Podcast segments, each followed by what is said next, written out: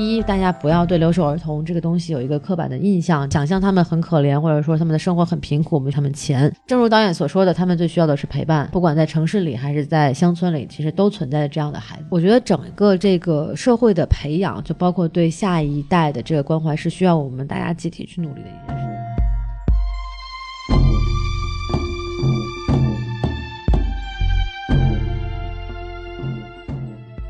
好，欢迎收听新的一集什么电台，我是孔老师。我是有气无力的大老师，哎，大老师今天到底做了些什么事情呢？大老师今天什么都没干。哎哎，非常好，之前就局限在这儿，知道吗？对对对，什么都没干。可能部分人有知道，我们今天这个呃，大老师做了一件很了不起的事情啊。这个什么呢是？对，是一个非常不容易的机会。然后这个机会呢，是我和大老师经过很多轮的角逐，互相的扯皮、说服、拼杀，卖惨，然后进行激烈的运动之后，激烈的什么运动？你说清楚。就是那种啊，就非常非常的针锋相对的那种嘛，对不对就比如？说你比二，我比零，啊，对，就那，然后你比五，二百五，就那啊种对游戏，对吧？哎嗨，对，就是那个什么呢？就是这个猜拳啊啊，经过这个剪刀石头布啊，剪成二百五。呃对，就啊，就是大老师胜出了，胜出了，然后他就呃碾压过我的尸体，参加了这个这个活动。这个活动呢，就是《复仇者联盟三》在上海迪士尼度假区的这个首映活动。没错，可能有少部分这个听过我们今天简短的直播的观众已经知道了，大老师完成了一个壮举，就是他没有进去啊。非常的不容易啊。对对，所以说呢，这个跟具体什么原因呢？有些人知道，但是我们呢，把这个事情就留到我们这个复联的前瞻节目里边去讲。好好吐槽，我们今天这个节目呢，还讲的不是这个东西啊。根据我们的这个标题，大家也看到，我们今天讲的一部电影叫《米花之味》啊，非常的和谐友善。哎，跟我们今天遇到的事儿完全不一样的。没错，你为什么要讲这部电影呢？是因为首先我和大老师之前在海上影展呃看过这部电影，是然后我们都特别很早了哈对对，特别早，去年吧，差不多。对对对，然后就我们两个都特别喜欢嘛，是的然后当时也把那个导演叫鹏飞啊，啊，就是人家本来也没有这个媒体采访这一部分，然后被我们两个拽到一个走廊间，我们俩就问了他十分钟。这 就堵着生堵在那儿，就是尬聊了十分钟。嗯，对对对，然后另外一个为什么要讲他呢？就是因为他四月二十号要上映了嘛。没错，然后我在四月十八号的时候，在上海的那个天山电影院做了一下他们的上海首映会的这个映后的采访，哇对，，就是好大的成就啊！映后谈嘛，映后谈嘛。哎，对，是，你看您都进去了，我就没进去。啊，你瞧瞧，那你不是干干活去了吗？对吧？哎，啊，所以说呢，就是跟这部片子呢还有很深厚的缘分。当时还问这个导那个鹏飞导演说说，你还记得你当时有两个人在那个走廊那边堵着你说要采访？他说还记得。巨大的心理阴影啊！哈，对对对，然后对啊，所以说那个什么，我们今天觉得还是因为这个巨大的心理阴影呢，我们觉得特别对不起他，所以还要给大家好好讲这部电影。然后我们也是很推荐大家去看一下，因为这种片子。国产的比较呃文艺范儿的这种好看的小电影呢，什么叫好看的小电影？对小小成本电影，说清楚。呃反正那个什么也也很低嘛，行行行，接接着说呃，。对吧？就是我们还是觉得好有必要跟大家推荐一下，然后也特别想让大家去在电影院看一看。然后在我们的节目正式开始之前呢，还是想说一下我们的这个微信公众号啊，是的，这个我们的微信公众号是 S M F M 二零一六。斯摸佛摸二零一六哎嗨，让观众听不明白好吗？S M F M 二零一六。对对对，好，那就跟大家可以去那个喜欢我们的话，可以关注一下我们的微信公众号，可以有机会进入我们的这个微信粉丝群，然后还有其他那种影评信息等等等等等等各。种福利吧，反正对对对，然后呢，我们现在正式开始我们的节目。在我们正式聊聊这个电影之前呢，还是先这个按照我们的流程讲讲这个电影的基本信息。首先是评分啊，然后评分呢，豆瓣是七点四分，还不错。哎，还是一个不错的分数。是对对，然后呃，除了这个评分之外呢，其实在国内外也得到了很多的肯定吧。没啊、错，比方说这个七十四届的这个威尼斯电影节的威尼斯日单元，他曾经入过围，然后得到了这个特别提及奖，对吧？嗯，是。其实七十四届威尼斯电影节就是去年啊，一七年。嗯，对，然后这个他获奖的这个单元叫做威尼斯日啊，哦特别跟大家说一下，威尼斯日这个单元跟威尼斯电影节它是一个平行单元，哦两者其实不是不是包含从属关系。永不相交嘛，对不对？不巴娜娜，哎，对，没有根据数学来讲，两条平行线是永不相交的。对对对，就也不苹果。哎，对，啊然后 什么乱七八糟的这都。然后呢，就是很多我们大家很多知道呃。然后我们很多人都知道，很多电影节呢，它其实是有一些挂着这种大电影节的名号，但是其实有一些野鸡单元啊，嗯比如说什么北美中国什么电影奖啊，哎什么。帝国什么加州帝国什么对，电影节啊。什，么什么拉块 PPT 就能颁奖的那种啊，啊还有那个其实东京电影节还有个金鹤奖，大家应该懂那是专门给中国人颁奖的那个，就特别水。嗯。然后呢，但是威尼斯日这个单元其实是挺有含金量的一个单元。嗯。这个单元成立呢是在零四年的时候，嗯。也是灵感来自于戛纳电影节的导演双周。哦，那就基本上是属于挑选一些有创新价值、有探索精神的这样一些嗯。独立的电影。那其中评选的人呢，也都是意大利的这个导演协会和制作人协会的人，嗯所以说还是相当有含金量的。对那在这个单元之前也出现过非常多优秀的片子，嗯，比如说娄烨导演的这个《花儿》，还有哎我们很熟悉的这个《杀死如爱》，哈利波特演的。啊，然后还有比如说这个香港歌手麦浚龙导演的《僵尸》也曾经入围，因为我记得我们群里有不少人哎说过很喜欢麦浚龙嘛，是吧他也是入围过这个奖项的，所以说。嗯，可以说鹏飞导演拿的这个奖还是很有含金量的，并且嗯这个在他的处女作就是一五年的《地下乡》这部电影，嗯同样也入围过这个单元，然后哦并且获得了最佳影片。酷酷酷嗯，所以说，鹏飞导演跟威尼斯电影节还是相当有这个深厚的缘分的，嗯，就跟贾樟柯和戛纳是一样的感觉，差不多吧。对然后啊就跟王家卫跟戛戛纳也一样。说到这个，我那个贾樟柯啊，然后他他其实这部电影还在这个贾樟柯呃攒局的这个平遥国际影展影展上获得过啊、中国新生代单元的观众票选最受欢迎的影片奖项。吗？当时嗯其实现场那那那一届我去了嘛，哦但是因为也是时间上来不及，就没有看这部电影。然后他们在那个时候，他们有很多人跟我说，这部片子的还真的很值得一看，也很是吧一看。但是后来在海上影海上影展，我也看到他，还是很高兴的。我就是因为这个原因，所以拉着大老师说，我们去看一下吧。没错对，对。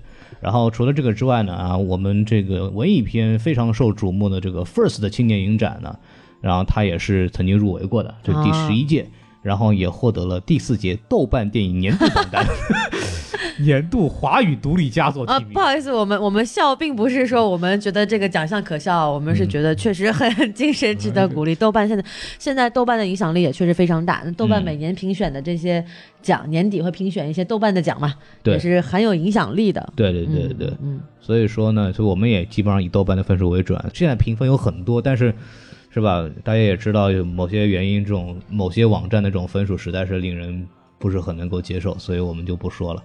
然后我们把这个信息介绍完了，我们开始正式聊这个电影。首先，我们先这个自己打个分吧。嗯然后好还是大老师，你先说。呃，这部电影呢，在豆瓣上我给了四颗星。哎，对这个换成十分制就是八分，但是嗯如果说以十分制打分的话，我可能会打在七分左哎右，对吧？但是四颗星呢是属于一个鼓励的这个有成分在，嗯，因为首先整部电影的这个观感对我来说是非常好的，就是整部电影非常的明快清新，嗯然后同时呢，它又讲述了一个相对来说比较沉重的话题，对，所以我觉得导演这种四两拨千斤的处理方式是我、嗯让我非常耳目一新的。对，确实是不太多见的一种方式。对，不管嗯。是在国内国外，这种方式相对来说都会比较少见，嗯对吧？嗯。就跟彭飞导演个人这种很有幽默的气质，我觉得有一定关系。因为我们现场就是跟他聊天啊，包括采访，都觉得他是一个挺幽默的人。对对对，大家一会儿可以从节目最后的录音能够听得出来啊。嗯，特别平气。其实说实话，北京人，我就因为我从他那个采访里面稍微提两句，嗯就从跟他的这种交流和他的这个什么所有的采访里看他，他就是憋着想跟你讲笑话，然后不不，然后然后就就得装深沉是吧对，？就那种感觉，你知道，他是啊，我做影展的，我稍微那个什么，但是其实憋着那种抖包袱的感觉心里是才有，对，对，就我还我蛮喜欢这样的导演的，对对然后整体的这个呈现也非常的优秀，嗯，但是就是扣分扣在哪儿呢？就是说整部电影还是有一些剧情是显得有点冗余了。这个嗯我们一会儿再聊到可能说我们不太喜欢的地方的时候再说。嗯但是总体来讲，我觉得作为一部八零后青年导演的第二部长片，能对达到这个水平是真的非常值得鼓励了。哦嗯，这样子，大老师评价很高是吧？然后我我就不一样了是吧？我是啊您我您要求多高？对，对对，我孔我。老师真的很严格是的，我这么严格也是给四颗星了。哦。嗯，是没有，我是特别喜欢这部电影的当然，原因跟大老师可能差不不是很多吧，但是对我来说是首先是大广角的这个下面的这个云南乡村确实是嗯。太美了，是。而且导演真的就很喜欢用大大广角，就是动不动一个大广角下面是油菜花，然后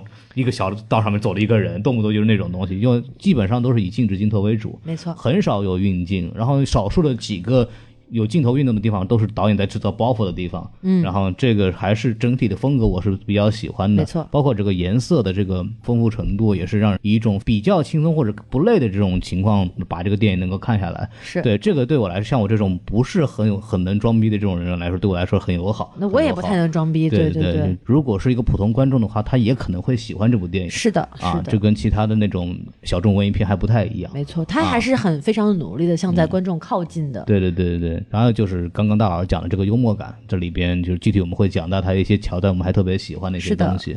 呃，缺点的话，其实对我来说，我觉得其实表演是有一点问题的，嗯就是就感觉就是，就导演很喜欢架一个机子在那，然后演然后演员就在那个摄像头面前，就是用一种怎么说，有一种很抽离的感觉在演戏。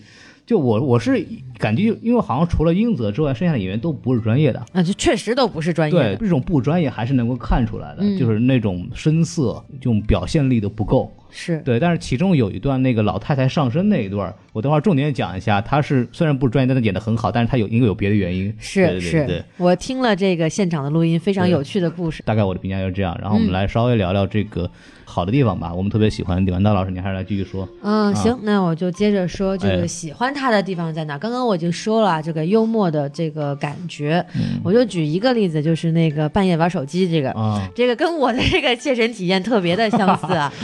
对，因为我是一个经常半夜玩手机的人，就是我不论是在家还是在哪儿，我都要玩手机。哎，就是那个表情包大家看过吗？就我不睡，我要玩手机，嗯我就是那个表情包。然后还有个黑眼圈。嗯，对，这这活体就是我。嗯，然后呢，就是剧情里面有这么一段，那你说说就。是这个呃小女孩儿叫做南航，对对角色叫南航啊。南方航空的，对 然后她就是英泽饰演的这个妈妈叫叶楠，回到家里了，然后就觉得不能老玩手机啊，就跟我妈一样，那对怎么老玩手机啊？不行，把手机没收了。嗯，然后没收了之后，就拿自己屋里，考上人大就是因为你玩手机，知道吗？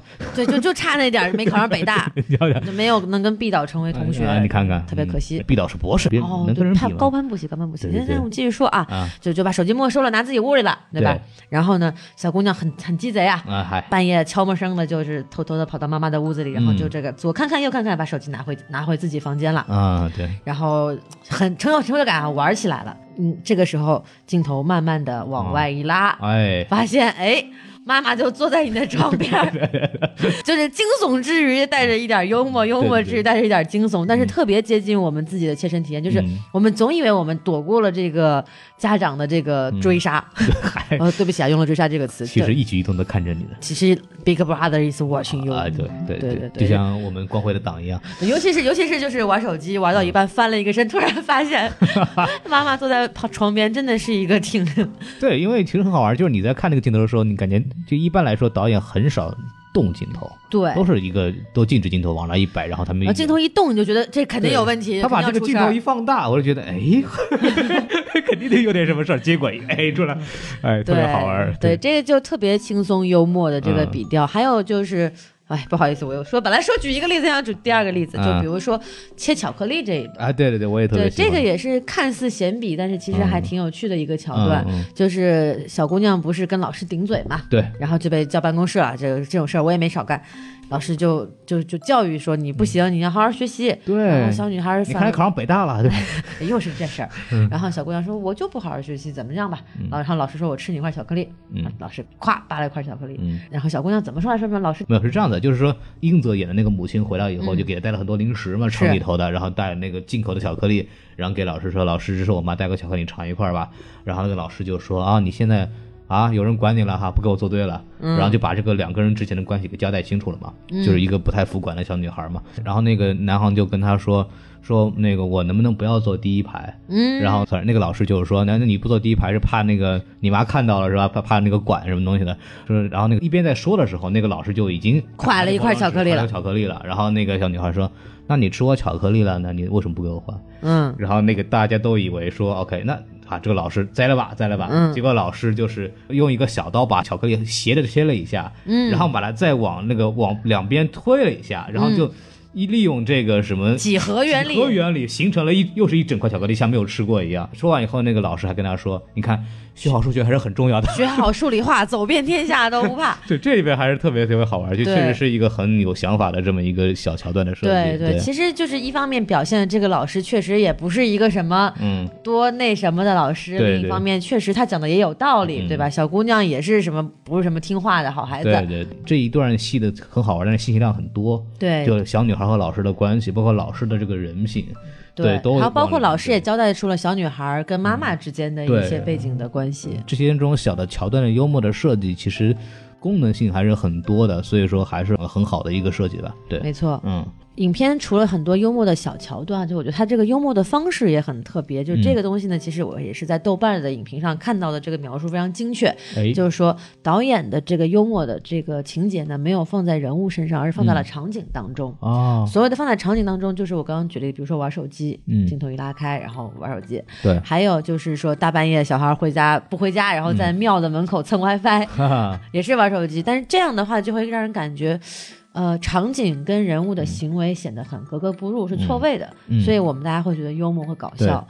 那一方面达到了这个轻松的效果，另一嗯方面其实也展现出了整一个这个文化传统跟现代，然后这个留守儿童跟这个比如说庙宇之间的这样的一种冲突，很好的把这个剧情融合在了它这个幽默的设置当中。对，一般来说，我们想做喜剧桥段，其实最直接想到的办法就是段子，台词就是词台词的那种那种抖机灵啊，那种或者是演员的夸张表演，包袱啊那种东西，就是这是一般喜剧的这种常用桥段。对但是其实比较难的是通过场景的设计来取到幽默的效果没。错，因为这部电影大家如果看了就知道，其实是一个很平静的电影，它台词儿也不多，没错，对话很少，然后每个人就是等五分钟来一句，就那种感觉嘛。所以说你这种情况下，如果有很多要通过很多对话来制造包袱的话，那就显得和这个电影风格就不搭了。没错。对，然后在这么样的处理，其实是一个哎很有趣的这么一种，相对来说比较高级或者是说成熟的手法吧。嗯，嗯对，跟电影的那个整体基调是比较一致的。是的，因为幽默的桥段很多啊，就大家最好是能自己去电影院看。对对对我就我们就不再多说了。嗯，还有其他的优点，我觉得配乐是一个亮点。对。然后，因为为什么呢？这个配乐啊，非常非常非常著名的这个铃木庆一、嗯是北野武的御用配乐大师。那这个鹏飞导演之前呢，也应该是怎么说？按照他自己的说法，嗯就是不经意间没想到就请来了这个哎铃木大师过来做这个配乐。然后这个配乐大家其实可以听得出来，带有一点点的这个日系的感觉。嗯但是它这个铃铛声啊，它这个乐器的使用又非常符合傣族的这个风情，它带有一点欢快，然后带有一点轻松，但是呢又能是吧，在恰当的时候就是戳你一下，嗯，这种感觉，对，它很好的衬托了整个画面的氛围。其实这个整个影像风格还是挺日系的感觉。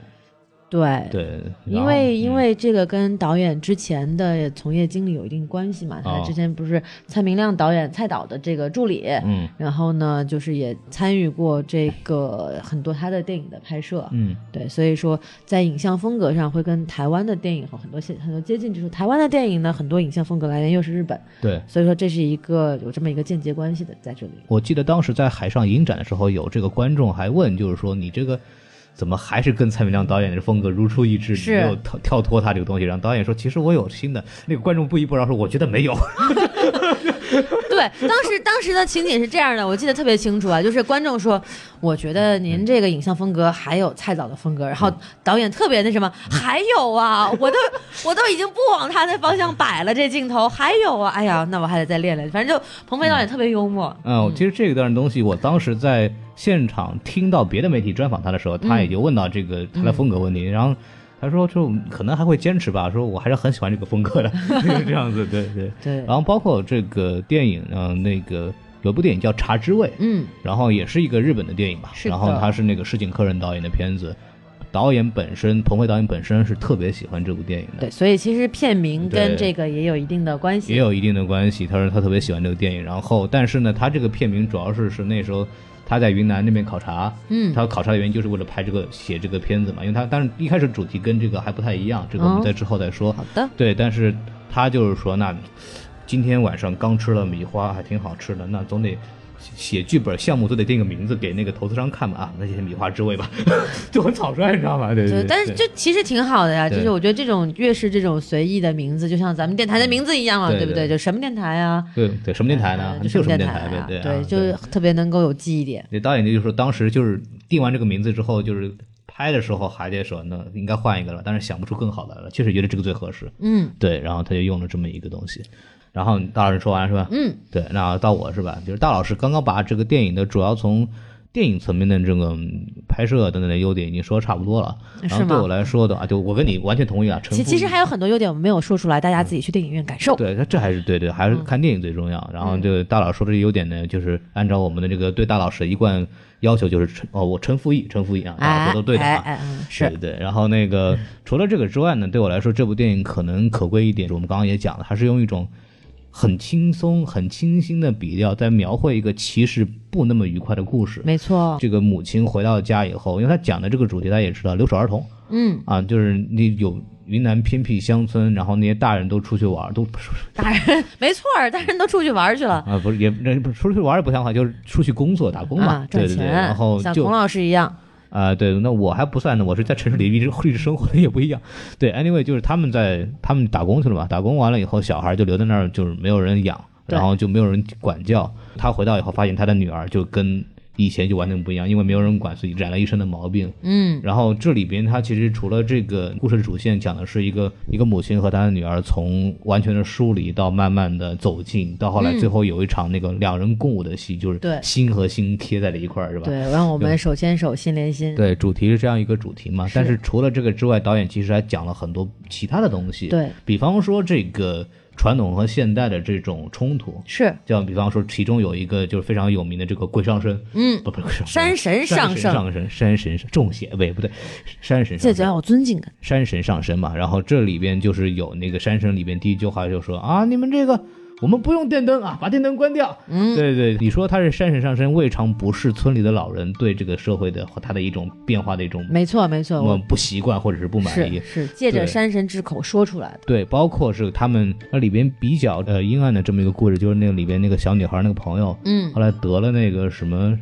忘了忘了。急性肾衰竭。啊，对对对对，然后得了那个病以后就去世了。关键就是那个利比村里的人都说一会儿就请那个什么回叫魂儿，是啊，吧？叫魂儿，然后一会儿请山神，一会儿拜师佛。除了里边一个社工之外，没有一个人就说、啊，应该送医院去啊。嗯，对，这个里边他有硬生生的这个病就给耽误了，然后这也是传统的这种生活方式，他的那种民文化吧，不能说也说不能说迷信，就是文化吧，跟这个嗯现代社会的这么一个冲突。是包括那个叶楠，这个回到这个乡村以后，其实每个人都想找他，就是说怎么把城里人忽悠过来，然后就来赚他们的来来旅。游，对，这里边这种城市和农村之间的这种冲突和他的那种交互，其实也体现出来了。是对这些东西，他还是有很多的这个想法在里头，也不嗯光是讲了一个单纯的情感故事。对所以说，这部电影它的人文的呃东西也很重，是还是一部很值得关注的。它基本上就是以母女的这个团圆线为主线，带出了很多横切面上的东西，嗯就是在这个寨子里发生的一些与外界信息交流的一些故事。对，像举举个例子，比如说有一场戏我印象很深啊，嗯就是这个叶楠刚刚回到寨子里，对然后跟这个他原来的小时候的朋友一块儿吃饭、聊天、喝酒、抽烟。然后当时那场戏里面，就是首先只有她一个女生，嗯，其次只有她一个人穿的是这种现代的服饰，其他的人穿的都还是传统的傣族嗯服饰。然后他们就聊天啊，也就是刚刚孔老师说的，怎么样把这个呃城里人忽悠来这边旅游，发展什么农家乐之类玉的。石、农家乐，什么生态的这种农作物，对对对，但是那个时候整嗯叶楠就也就是英泽表演的那个角色，对整个人是非常不适的一种状态。嗯其实就很明显能够看出，他已经与这个村子里的人格格不入了。嗯但是慢慢慢慢，我们又发现什么呢？随着剧情的推进以及母女关系的变化，这个英泽饰演的这个叶楠穿起了傣族的传统服饰，嗯这个其实也是一个非常明显的象征。也就是说，嗯他慢慢慢慢从城市的那一种思维当中转换到了回到了自己故乡所在的这个身份认同上。对对，所以说导演在这些细节的这个构思上还是有一定的设计的。然后他的这个主题的包容性，还有这种横切面的丰富性的展现，我觉得也是非常非常优秀的。嗯，其中有一个细节还其实很想说的，之后在一些采访里他也讲过，嗯就是他撕了一些标签，撕的标签是这个留守儿童。这个很明显，按照导演的说法，电影里面发生的是百分之九十都是真事儿，来自于他在云南采风的这段时间发生的事情，嗯是跟他们交流，包括他自己亲身看到的这些现象。提到就是我们一般说留守儿童的很可怜嘛，然后也会有很多的呃人社会爱心人士去关注他们，包括去捐赠啊什么东西的。但慢慢的，其实形成了一个，就是你会发现那些小孩儿不是我们想的那么单纯、很可怜的小孩儿吧？就是他们其实。有他们自己的一套生活方式，跟我们一般的捐助人想的已经完全是不一样的一种状态了。对，对，然后他就把这些小孩的真实的这种生活状态给展现出来。其实那些小孩，他们缺的不是钱，他们生活其实还不错，他们缺的是父母的陪伴，是然后他们缺的是很好的教育。嗯就是当他们的父母没有办法在他们身边的时候，那么我们应该做些什么东西来让他们能更好的成长，而不是只是把他们养活。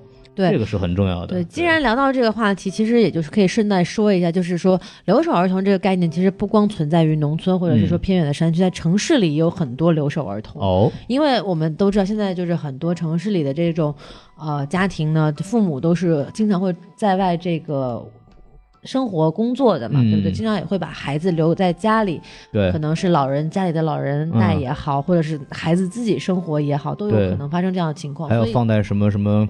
那个文工团文化局的，然后郭德纲就是因为这个东西喜欢了相声，后来走上相声大师的 道路。行了，这个这个偏了，这偏了。啊，对，对，但是就是留守儿童这概念，不光是我们大家平时想象中的那些很可怜的，好像嗯穿着很破旧的衣裳的那些孩子们，其实哪儿都有留守儿童。嗯而因为他们的这个性质，就是说父母远离身边，缺乏这个家庭的关怀跟教育。嗯因为我们也可以经常看到，比如说有一档非常奇葩的综艺节目叫做《变形记》，我不知道大家有没有哎看到过，就是将这个穷苦家庭的孩子跟这个富二代啊进行嗯身份互换。对，然后变成个甲壳虫是吗？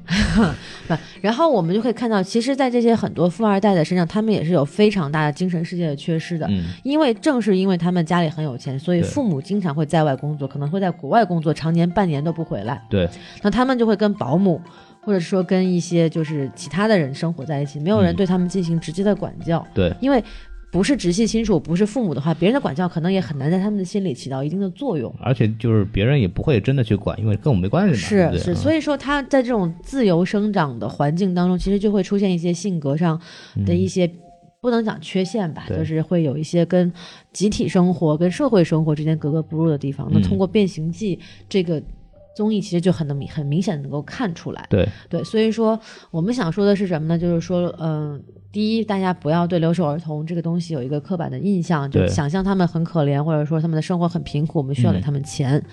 正如导演所说的，他们最需要的是陪伴。对那么不管在城市里还是在乡村里，其实都存在这样的孩子。嗯，那我觉得整个这个社会的培养，就包括对下一代的这个关怀，是需要我们大家集体去努力的一件事情，嗯而不是说交给谁、某个人或者是某个政府或者怎么样的，这个东西是共同的一件事情。没错没错，嗯，对就大家现在呢，可能我们这个年纪还没有孩子，对。对，但是我们也要多陪陪我们的父母，对吧？嗯。那我们如果有，比如说九零后，就第一批九零后已经秃了嘛，对不对？对哎 哎，对，如果说哪户不开提哪户，尤其是孩子还小的时候，嗯大概就是五六岁到十几岁，正是他们这个迅速成长，然后世界观要开始形成的时候。对，我觉得这段时间的父母对于孩子的陪伴是非常非常重要的。嗯嗯，然后就是其实我还特别喜欢的一个就是反映的里面一点就是社工，嗯，啊，导演就是说其实那边的社工对他们的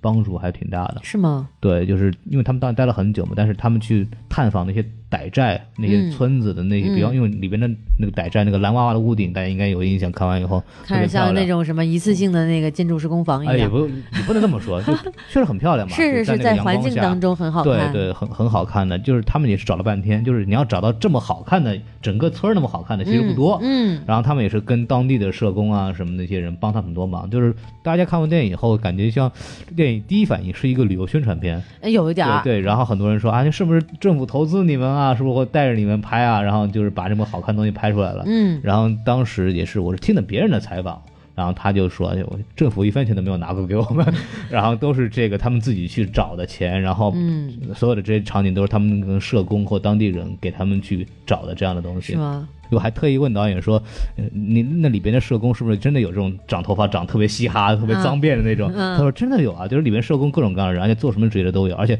人非常非常多啊，确实是形成了一种有组织的这种呃帮助整个这个农村的这么一个行为。嗯嗯其实他觉得还是非常好的一个现象，可以把什么时候有机会我也去云南当当一年社工去？对你这个肤色相可以，肤色对吧？我是完美的融入当地人的这个文化当中没错没错，也不用这迪士尼什么糟心事儿的没有了。对也说不定的，对吧？这种事情啊，对，如果说我觉得这个电影有什么不是特别好的地方的话，就可能是大家议论很多的那个最后的那一场在山洞里面跳舞的戏，嗯因为我觉得那场戏呢，作为结尾。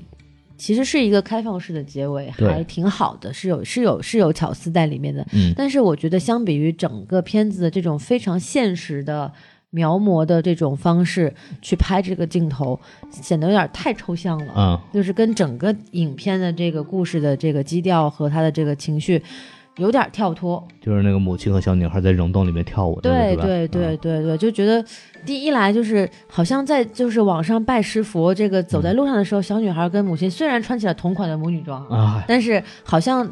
关系修复还没有到这种可以在山洞里面就是嗯翩翩共舞的这种感觉，但突然他们就跳起了舞，嗯，尬开始尬舞。哦，真的，呃，不是不是这个啊，不是这个，就是我觉得它是一种隐喻象征，我能够理解到导演想要表达的可能是这一层意思，但是我觉得过于抽象了，可能作为结尾不是特别的好。就感觉没有那么流畅，对，就很有点跳，就是最后结尾嗯跳了一下，当时导演也说过一下，他为什么这么选择这样拍。呢？他当时说的是，就是他需要一个环境，这个环境没有其他人，嗯只有一个两亿年的溶洞在那个地方，哦然后他们在一个幽暗的这么一个没有其他人的独处的环境里边，只有这个时候两个人才可能选择互相的贴近。嗯，他是这样这么一个处理。映后的时候回答了这个问题，他也这么样处理的。啊是是是，我能理解到导演的这一层用意啊，但是我觉得就是说，呃，在整个故事的铺垫上，嗯我觉得还是显得就是跳脱了一些。对对，当然，我一时我也想不出来有什么比导演现在的这个选择方式更好的方法，嗯但是，呃，观感上来说，确实就是跳了一点儿。对，然后其实我自己也是觉得有点点奇怪的地方，嗯但这个东西我当时没有问导演，但是他竟然做了这样的一个选择，那个南航的那个朋友，小闺蜜，那个小小闺蜜，她不是那个生病了以后躺到床上，然后南航过来看她，是，就是说给你变魔术啊，嗯然后拿那个床单哒哒哒往往那一抖了，等等等等，然后把她自己盖住，嗯，然后啪嗒一声响，看到那个床单掉下来以后，生病小女孩的父母回来了。啊，就在他面前。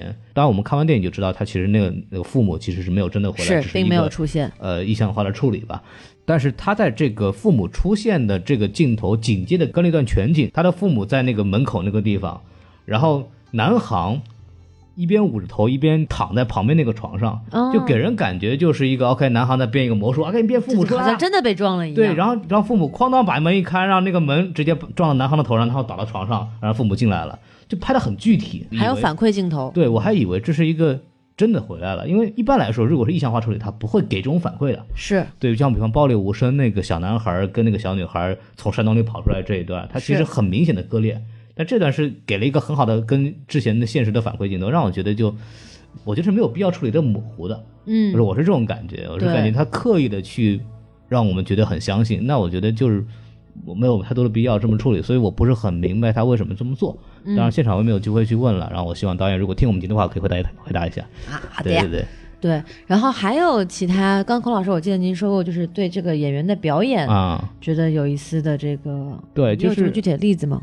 呃，没有什么具体的例子吧，因为我一下子也很难说出来哪个具体的例子很不好，但是感觉总体来说，就这些人确实都不太像在演戏，而且不是说那种，就他有两种理解吧，就他不像演戏，哈他显得很自然，嗯但实际上这些人也不完全的很舒服，就他嗯，稍微有点僵硬，很僵硬。其实他，而且镜头因为他也是不运动的，嗯，他这个镜头其实特别考演技，因为镜头是静止不动的摆你这儿，然后你怎么办？演就大家观众只能盯着演员的脸，你怎么演全能看到。嗯然后这些，但是这个里边演员表现出来那种相对来说的呆板和那种其实能透出来是不自然，其实还是很明显的。有一些局促吧？对对对，然后我觉得从这儿，说实话，我是有一点点看得出戏的。嗯，但是里面有一个画面我是特别想说的，刚刚我们也聊过，啊就这个这个鬼上身这一段，不是鬼上身，就是那个山神上山身，神上身这一段，就是我印象特别深，就是那个被附身的那个阿婆，嗯，演的特别好。就是它里面有一段，就是一抽烟，抽完烟以后，然后然后就开始咳嗽，然后摆手，这个东西感觉就是他对来到这个世界上就非常的不满，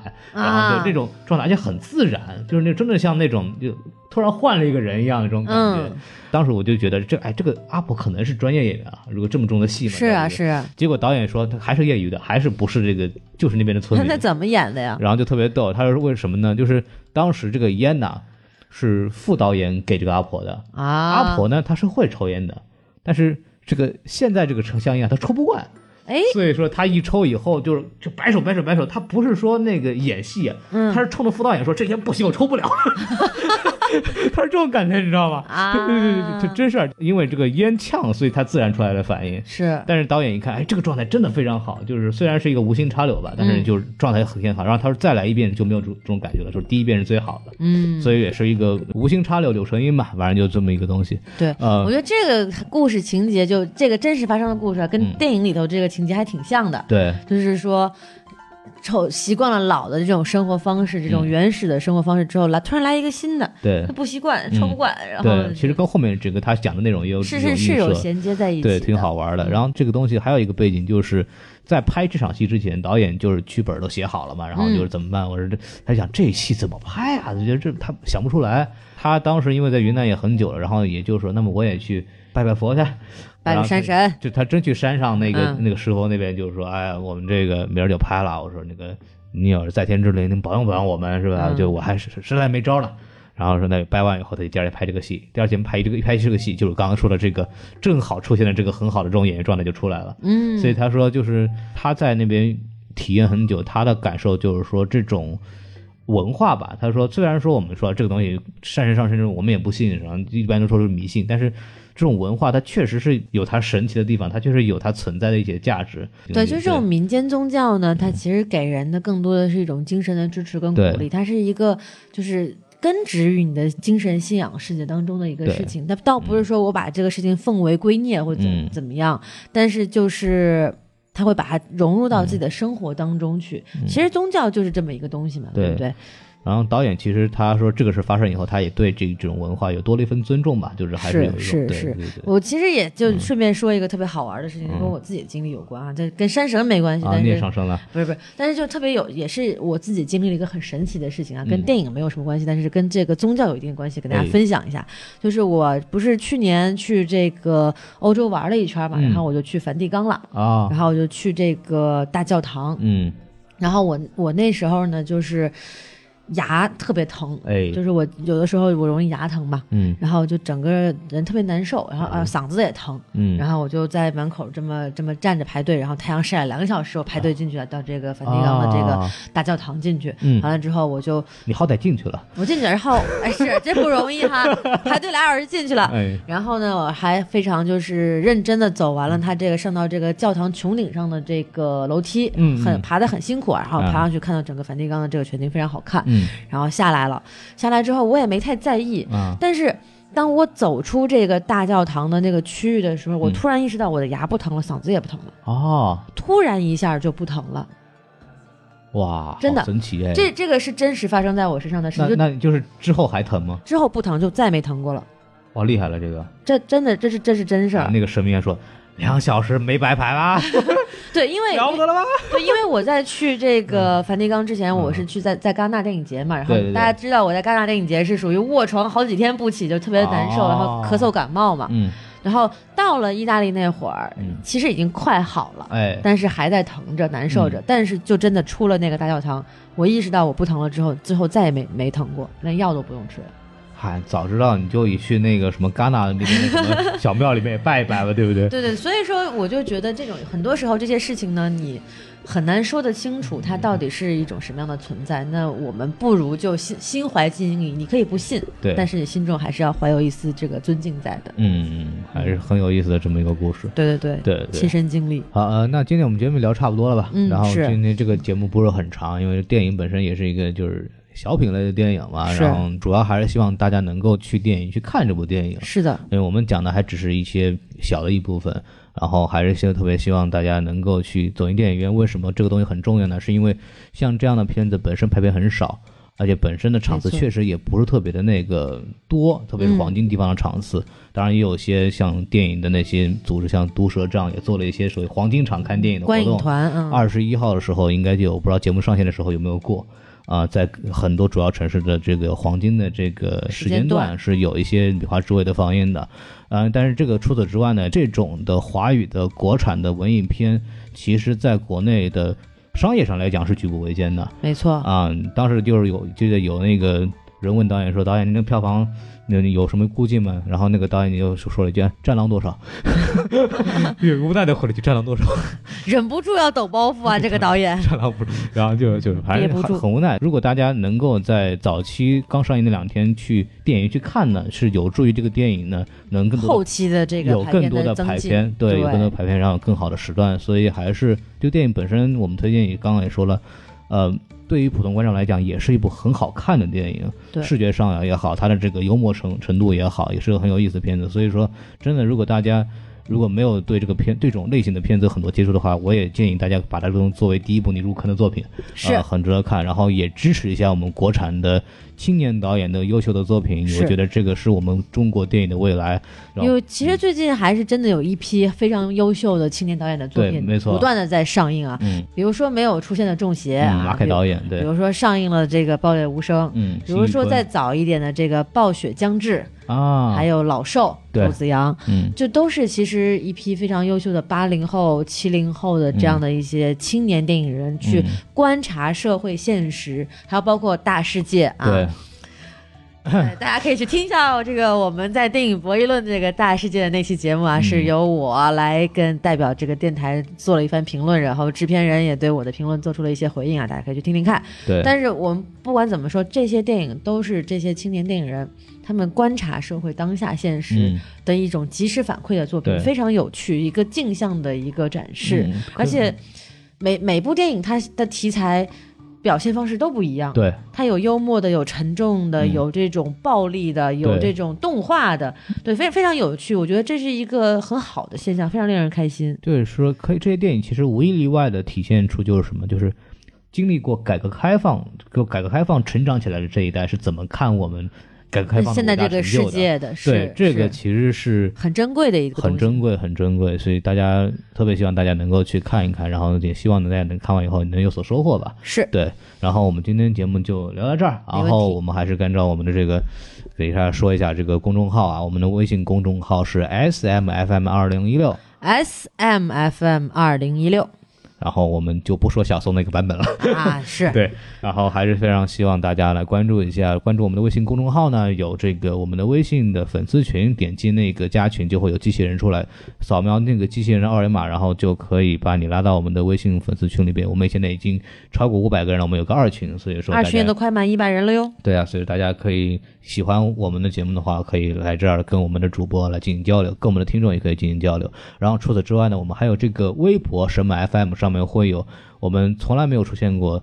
也不能说就很久没有出现过，但是 随时有可能会出现的抽奖。比方说上次我们在那个微信上其实还做了一期那个日本电影史的抽奖，虽然说响应也不是很多，但是是吧？我们还是有抽奖的。是我们还有自己掏腰包给大家抽奖的环节呢。但我们微博除了这个之外，还会有那个我们每次的节目的推送，包括我去做活动，大老师去做出活动这些照片啊什么那些，我们的动态都会在网照片上放。嗯对，主要是大老师的照片啊。啊，大老，大家都很喜欢大老师照片，媲美屁股，大家都很喜欢，对不对？对，然后大家可以去看一看。对，嗯所以说就是这样子。然后我们今天的节目就到此结束，感谢大家的关注。然后大家如果喜欢呢，订阅、转发，最重要是给我们打赏，让我们能更好的存活下去。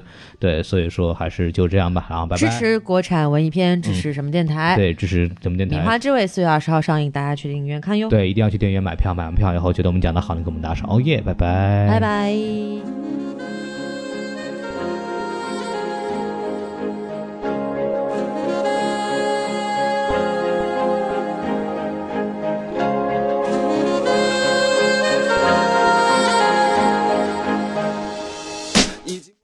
好，其实我们并没有结束啊，录第三回了，孔老师。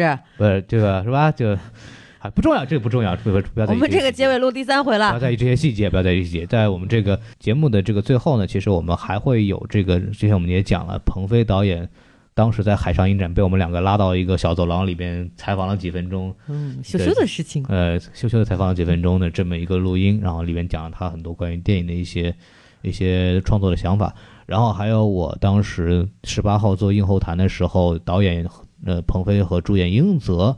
呃，在现场就是跟我做的一些问题的一种回复，包括他们的一些创作上的一些东西，是的，还有这个现场观众，呃，看完电影以后跟他们的一些提问和一些交流，然后大家看完电影以后可能会有相当同样的问题的话，听完这个以后，相当于就是隔空跟导演交流了，对不对？是有时差的交流一下嘛，对好几天的时差是吧？哎，了不起，对，反正还是希望大家能够啊听一听啊，我们就这样，我们真的就这么结束了。好，第三遍录完了吧？啊，不会再录了啊，好好就这样，好，拜拜，拜拜。呃，什么电台的听众朋友，大家好，我是《米花之味》的导演鹏飞。嗯，好。然后那个就是我们非常喜欢这部电影，然后就是想呃在映后之后跟导演做一个简单的交流。我们有几个问题，就是首先呃这个故事呢是讲述一个留守儿童的故事，在云南边边境。那么就是导演为什么会想到说去创作这样的一个故事？是什么样的经历给您了这样的一个灵感呢？啊，因为我的第一部影片呃讲的是去外务工、去城市里务工的呃年轻人的故事。那第二部我就想拍一个关于他们回到自己的家里边儿，啊，回到自己家乡是什么样的一个状态，遇到什么样的问题，这么一个故事。对，所以呢，呃，但为什么选择云南？其实呃也是缘分带我到到了到了这个这个中缅边境这里，生活了一年，然后呃写剧本啊，体验生活呀这样的，嗯。嗯，好的。然后就是因为我们最近在这个海上青年影展这边也看了很多像那个《米花之味》这样这种现实现实题材的东西，那么很多片子表现这样的主题方式都会相对沉重一些。但是这部片子不论从音乐呀，还是就是呃故事情节设计还有台词，都是相对幽默一点的。那您在这方面是什么考虑呢？诶，对，就是因为我觉得呃。现在呃，中国的现实主义题材电影大多数，嗯，包括之前啊，大多数都是比较沉闷呐、比较压抑、比较长镜头，或者是呃可能画质的粗糙感比较强，来营造一种啊比较呃压抑的感觉啊这样的。对，那我想我要拍的话，一定要拍一个不是以这种方式，但同样能表达呃。现实的无奈，现实的残酷，这样这样的，所以呢，我就选择了一种比较轻快的方式，让大家看到一个嗯比较美丽的故事，但它背后藏着一个无奈的社会环境啊，或者什么样的。对我觉得可能这样会让观众更加的惋惜或者会思考。嗯。好的，然后下一个问题就是说，我们看到这部片子的摄影非常的漂亮，然后很多构图很对称或者很精致，然后包括音乐的配乐还有剪辑都非常的在节奏点上。那么这个呃艺术方式的处理跟您自己的就是学习经历啊，或者是说一些之前的经历有什么关系吗？就是这个呈现的方式。可能跟我喜欢的导演或者喜欢的影片类型有关系吧。我比较喜欢，啊，日本电影，它对我的影响还挺深的。呃，一些日本导演我都很喜欢。嗯，很多日本导演或者是怎么说呢？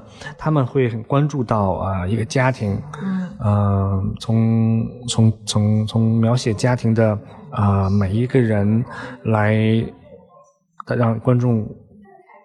看到他们背后的社会环境是怎么样的，但是很多都是非常的平静，以好像在平静中叙事，慢慢的你会感觉到他其实呃背后的事情，呃，可能这是这个影响，我会选择比较。啊，平静一点，啊，再加上我更喜欢幽默一点东西，会出现现在这种效果。呃，从摄影方面，我也不希望就像刚才说的去比较压抑昏暗呐，我反而想把七彩云南的真正颜色拍出来。其实说实话，在后期调光的时候，我没有怎么动过光，嗯，它颜色就是这样。因为当时摄影指导啊来到云南之后，他就说这个地方的空气非常的。干净，好像怎么说，介质比较少，所以很透，很透，很透，对，所以你一切颜色都是透的，嗯，对，所以呢，对，到后期我就没有怎么动这个颜色，全是原本的绿啊、红啊、黄啊、蓝啊这样的，非常的漂亮。然后最后一个问题就是说，呃，我们在影片中看到了，其实很多主题都有涉及到，比如说留守儿童的这个嗯亲情关系啊，还有当地的一些宗教习惯啊，可能还有包括一些呃因为宗教习惯所带来的一些性别上的这个。呃偏差，还有一些呃小孩对孩子教育的问题。但是很多这些问题呢，在片子里我们看到都是可能点到为止。那是说这个是说真实情况的呈现呢，还是说您觉得呃嗯有没有考虑过更更深的去表现每一个主题，还是说就为什么会采用这样的方式？嗯，我觉得，嗯，关于留守儿童啊，或者是寨子遇到的很多问题，其实大家从社会报道啊，从一些啊网上啊或者为人怎么样啊，都会立得很深。但可能有些地方有些的呃呃问题不会关注到。我是认为，嗯，这些东西不需要我去把它。好像要展现的很深，我挖的很深，我很痛苦，我什么，大家就会好像要想去做做出改变。我觉得想让嗯更多人去想到有这个问题啊，有这个问题存在，然后去反思。对，是这样。我不希望去。我以后有没有可能在做其他的片子，去就某一个点去深挖呢？呃，可能会，可能会，但是我还是希望以幽默的方式，所谓深挖，我是希望自己观众去深挖了。遇到一个问题，呃，遇到一个社会问题，可能观众自己会想很多，他是为什么这样，为什么这样？我只是想把它呈现出来。首先，我想观众首先看得下去，嗯嗯。然后再去再去去去反思啊，所以说片子就作为一个就是对观众的一个怎么说启发也好呈现呈现也好，然后让他们看完片子受到受到这个冲击之后自己去思考这个问题，对对对对对。好的好的，非常感谢鹏飞导演啊，OK，好，谢谢谢谢谢感谢。因为这部电这部电影，其实我们大家看到，其实主线故事是一个母亲跟女孩他们之间从慢慢从疏离到慢慢熟悉的这么一个过程嘛。殷小姐也说了，就这部电影其实有很多其他的含义在里面。您给我们介绍一下，就是您除除了这个亲情之外，还想表达一下什么样的这种想法和故事？呃，两位都可以说一说。其实这部电影大家看似是啊。一个因为母女的这种主线还有这个故事也一呃的一个故事，然后带有着很多周围的碰撞啊，但其实最终我还是想，呃，就比如说我把它安排到溶洞中做一个结尾，呃，是因为我希望观众到溶洞之后就把这些周遭的纷扰啊，周遭的都都都忘掉，完全是在一个好像这个世界就只有我跟我女儿的感觉，嗯，就只有两个人类的感觉。这个时候来思考解决一切问题，或者说我们人类啊能赖以生存的最珍最珍贵的东西是什么？在跟大家讨论这些，对，反正把这个这个这些呃之前发生的事情离他们再远一点，再远一点去看，也许看得更清楚。嗯嗯，就两个人之间纯粹的这种情感上的沟通。对对对。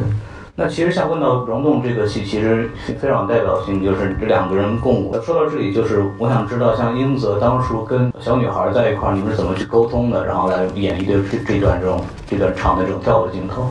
呃，我是在那个开机前四个月左右到滨江体验生活的，然后基本上就是跟当地人一起一起同住，然后跟那个演我女儿的小女孩一起体验生活，每天做很多的活动，培养那个默契还有信任感。嗯，主要是学习了很多当地的生活技能，也靠跟当地人打交道打交道的时候观察他们的一举一动等等。对，嗯，哦对了，一说到这儿，我又想起来好玩的事儿了，再跟大家分享一下。你跟说说，就是呃，说到这个体验生活哈，我到那儿第一天，哦不，第二天了，第二天吃午饭，然后那个住住在一个傣族人家里，他说要盛情招待一下，然后来的方来的客人朋友，就拿出一个白色的罐子。然后还有几其他几个菜了，然后他打开罐子说尝尝我们的特产，我一看蚂蚁，啊，但是是那种酸笋泡过的那种辣子泡的蚂蚁啊，他说这个是治什么风湿还是反正是对身体有好处。嗯。那那肯定得吃啊，不吃不合适。就买了一勺放在我的白饭上，然后那些蚂蚁每一个看得很清楚，然后就吃，哎，还挺好吃的，就就就在嘴里边会砰砰砰砰砰全破了那种。啊。那个人那个朋友受不了啊，还挺好吃的。后来想买都买不着，其实有种暴烈感，是不是？哎，有点像吃鱼子酱 啊，自己这么安慰自己吧。嗯。然后呢，后来有一次去那个六一儿童节，去给一个小学生做那个活动，跟孩子们啊什么的，结果后来呢就结束了。然后校长就是给我们做了一锅一锅一一顿饭，然后呢有一个汤，有一个什么东西的，啊就是就是吃这个肉啊，很一爪子啊，很很很很硬，不好咬。我说哟这什么东西？蝙蝠。好，哇，山珍海味都有。是 还挺好吃的，其实。嗯，那像其实这部电影就是可以大家可以看到颜色非常明快，然后包括整个颜色的搭配啊，包括摄影都非常漂亮。但其实传递东西还有些沉重，就是还是留守儿童的这么一个主题嘛。但是像你拍的时候是怎么想的，就会处理成这样子的一种有一种幽默心态。特别我印象很深的就是老师那个切巧克力这个写好数学是吧？这个你怎么会想到这些这种小的桥段放到里边去呢？都是从生活中来的嗯，百分之九十的故事都是真的，啊、都是我们体验到的。然后我觉得好像，因为一一说要可能是现实主义题材啊，我觉得题材都会有点儿好像比较沉闷一点啊，嗯比较那个什么一点啊，苦苦大仇深啊。这些的。我觉得这个当然是一种方式，很会直击人心的，让看看到非常的震撼啊什么的。很多很很很经典的作品也都也都有，所以我觉得哎，我可也许可以换一种方式来跟观众来交流。嗯对，你还是喜欢这种偏幽默一点、好玩这种风格呢？我也想把自己变成一个孩子的感觉，来来来看这个世界呀、什么这样的。嗯，呃，其实我特别想一个问题，特别好奇，就是您当地去了以后，像您跟他们说你想要做这样主题的片子，他们是怎么想的？就他们是有一种什么样的反应？他是说人贩子。啊，人贩子。对，因为一开始我没有跟他说我是来拍电影，因为我怕这时候他会他们会给我呈现不一样的嗯嗯嗯一面。对对，所以我说我是一个志愿者，啊或者我是一个什么什么。然后呢，我辆车，嗯。有时候带送孩子回家，带孩子出去玩儿，在这呢，人家说这个人贩子在我们村儿藏了三个月了。对，然后后来因因为中间去了一趟台北电影节，去了几天就回来之后，给孩子带点衣服啊、吃的呀什么的呀，其实就像妈妈刚回来那个时候的感觉，嗯。孩子都不碰，也不也也就陌生了。嗯后来过两天又好了，我就问他，我说怎么了？发生什么事儿？他说我们阿婆说你是人贩子，会把我们的心给吃了。对，对，然后说还特别诗意，痴情。然后我就说，我说那个，我说我要是真的是人贩子，嗯我这业绩也太差了，都好几个月了还是没有一个，真的。然后，然后后来英泽就来了嘛，我说同伙来了，同伙。然后后来我们剧组也来了，哇，这么多同伙。组团来的哪儿来？但是但是跟一些年轻人呢、大寨子年轻人都、都相处的非常好。嗯，所以片子里真的有社工是那种头发呃，有啊。有有，因为他们这些住在当地的社工啊，或者是呃爱心人士啊，他们都有些，当然社工他是一种工作了，爱心人士他有其他的工作，对，他有他的理想，他有什么，所以有些是嗯。音乐人呐、有些是画家，有些是什么各行各业都有。嗯。对，因为地区的特殊性，所以他们发展很多当地人去当社工，这样他们更了解当地人的需求。嗯。OK，呃，那像因为我知道这部片子，像您是导演嘛，但是像英泽小姐其实除了主演之外，还是编剧。作为编剧的话，就是哪些部分是您这边创作提供的想法呢？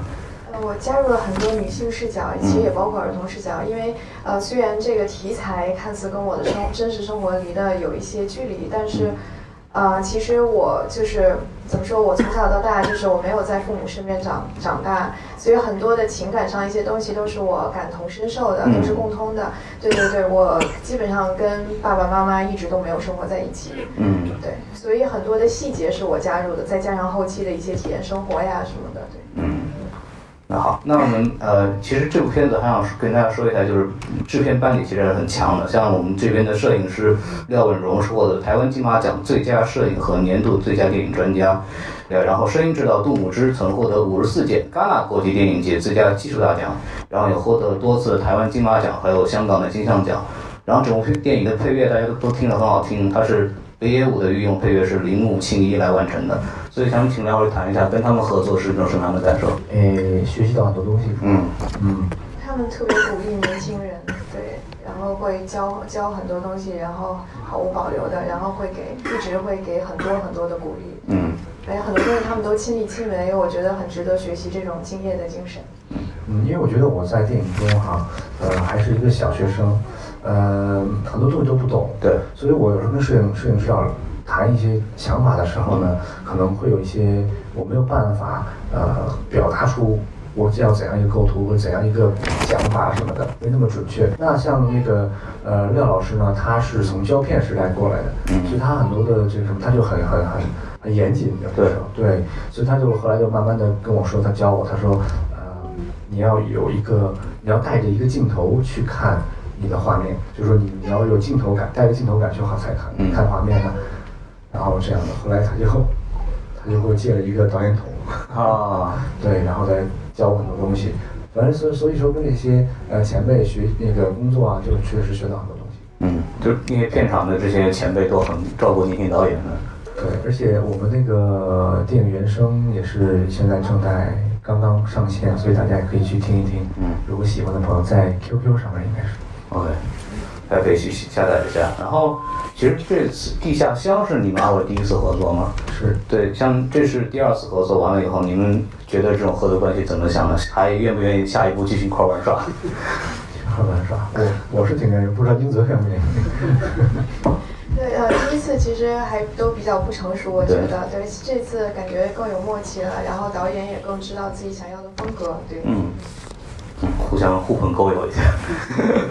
好，那我们其实把这个时间留给观众吧，我们大概还有那个十二三分钟的时间，然后留给观众提问。如果大家有问题的话，可以向两位主创提问。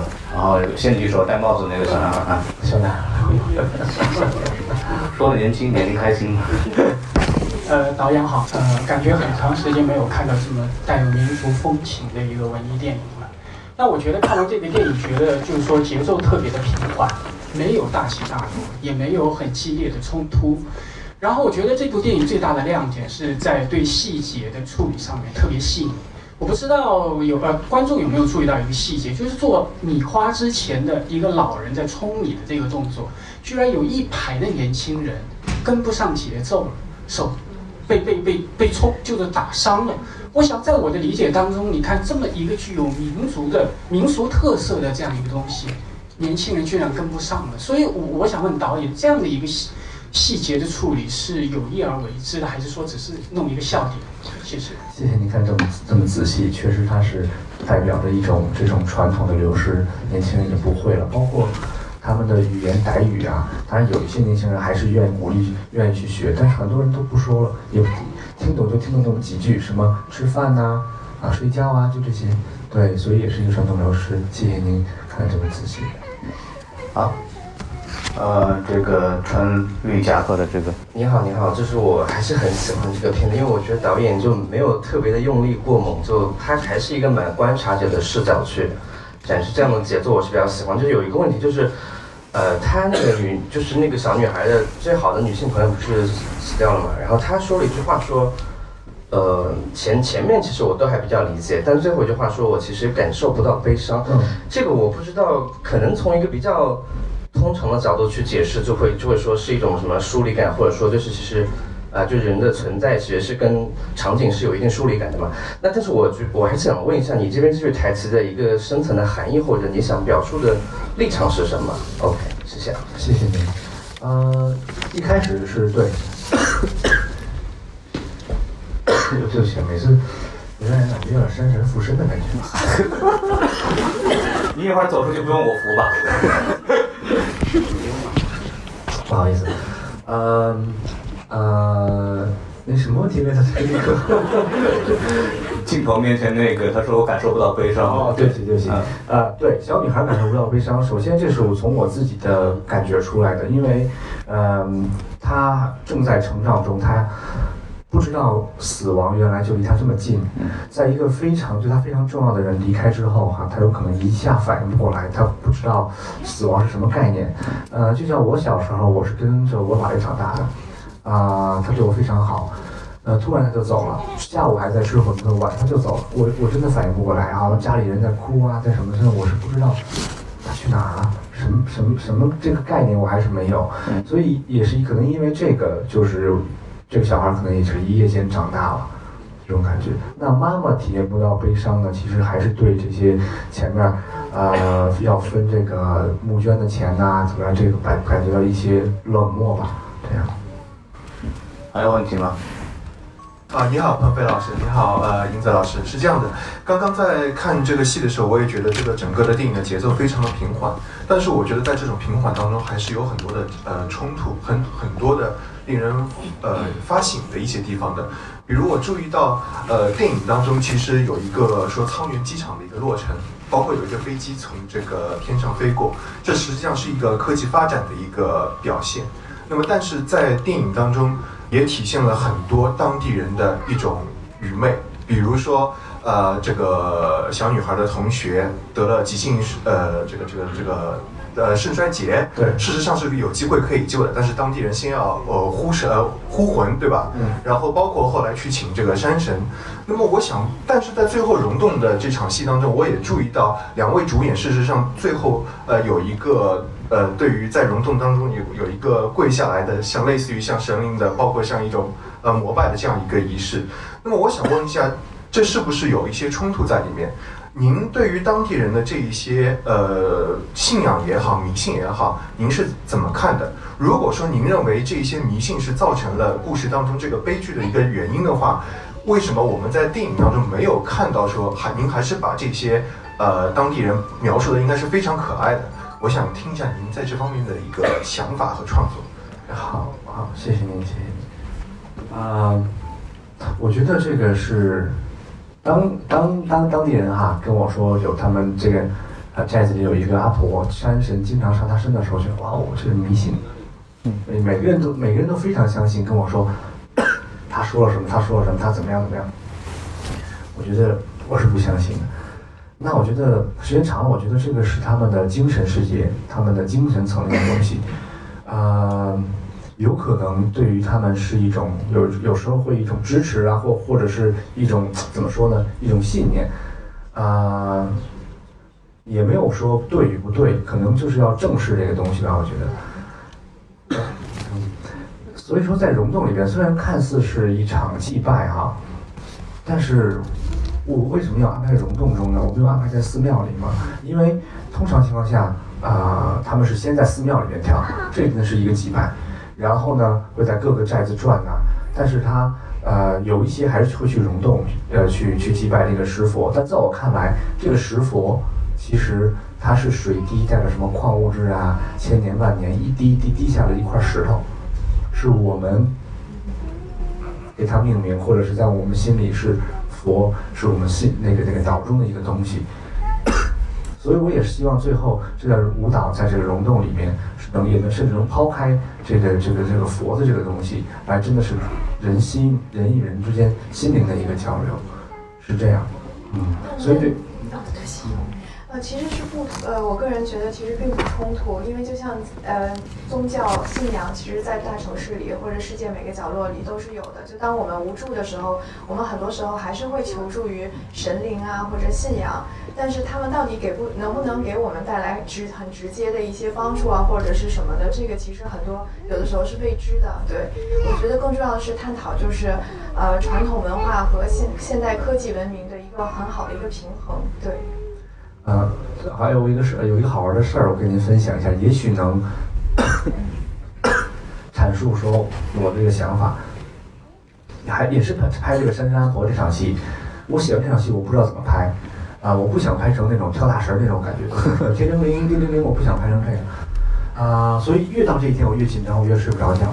到了当天，大家都准备好了，我都没准备好。嗯，那后来呢，我就管这个场务哈要了这个两根蜡烛、三炷香，还有两杯茶，我就偷偷的跑到后山去了。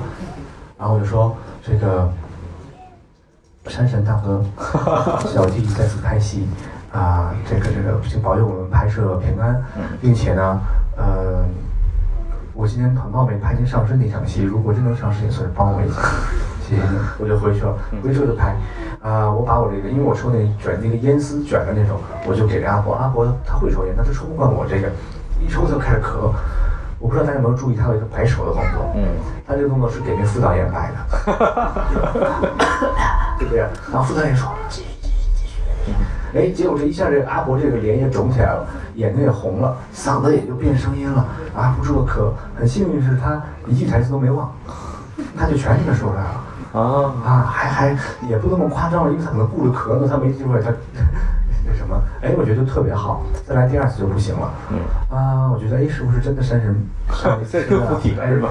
后来回到回到晚上回去之后，我就在思考说，为什么我啊有有有这么多个啊技术人员啊，对应一些的呃理解啊，或者是教育啊什么的，但是在我想不出来的时候，在我没有办法的时候，很焦急的时候，哎，我会去请。请这个拜山神，就是说请求啊呃这个庇护吧，这种感觉。为什么在电影开机之前要要去呃烧香啊？呃，这个这个什么呀？所以我觉得这个是也是我想能够跟我们思一起讨论的一个东西。嗯所以说您这个这一单烧下来真的有用。嗯，我也不知道，其实。呃，其实我因因为我特别注意到那个阿福其实演的非常好，我还以为是个专业演员，知道吗？然后没想到确实是鼻烟烧出来的。但是他鼻边呛到了。嗯我再我再补充一句，嗯，但是我觉得就是呃宗呃信仰哈宗教，它我觉得它也属于呃文化领域的一部分，在这方面它是有凝聚力的。我觉得如果你要是呃正视这个东西，它的凝聚力会带领着呃相信他们的一些人会会会会就是引领到更好的地方，我觉得。嗯好，那时间关系，我们最后一个问题给刚刚介绍的。非常感谢导演和编剧，我觉得这个电影拍得很细腻。然后就是电影中，就是母女在溶洞中跳舞，应该是电影的高潮。然后就是正在跳的时候，我突然就想，就是说这个电影啊，母女跳完后应该怎么收呢？然后但是就是跳完就已经结束了这个电影。所以说这个问题就是，就是您对这个结尾是怎么想的？这个跳完之后然后就收掉了。我是想拍《女花之为二》，其实。没没有啦，我是觉得，呃，已经到了，已经谈到了这种完全所有都抛弃掉，然后回归到自然这个一个一个一个一个地方，回归到人最内心的地方。因为我觉得，这个溶洞，当当两个人给这个石佛，甚至说给这个石头拜下的时候，呃，我觉得就是两个人在心里面了，他的那种构图啊，我觉得像个心的感觉，啊、至于跳没跳没跳这场舞，对我来讲是在心里面跳的，它是心里一个一个一个一个沟通，所以呢，我觉得再往下也也没有什么好说。至于他之后出去之后，是不是要再继续吵，妈妈还是带孩子走了，还是自己走了啊，什么什么，这些都是啊、不是那么重要了，我觉得，嗯。溶洞是抛开了所有外界杂质的，只有他们两个人。但母女之间本来其实就是融合的，因为是血缘的东西，就人类最基本的一个情感吧，算是。所以我觉得其实算是一个开放式的结尾，因为其实出了溶洞，还要面对现实中的生活，肯定还是有很多的问题的。对。嗯好，那我们非常感谢。那我们的时间关系今天到此结束。然后四月二十号我们是那个米花之味的全国放映，然后请大家一定要好好的关注一下，告诉你的亲朋好友来看看这部电影。谢谢，谢谢大家。已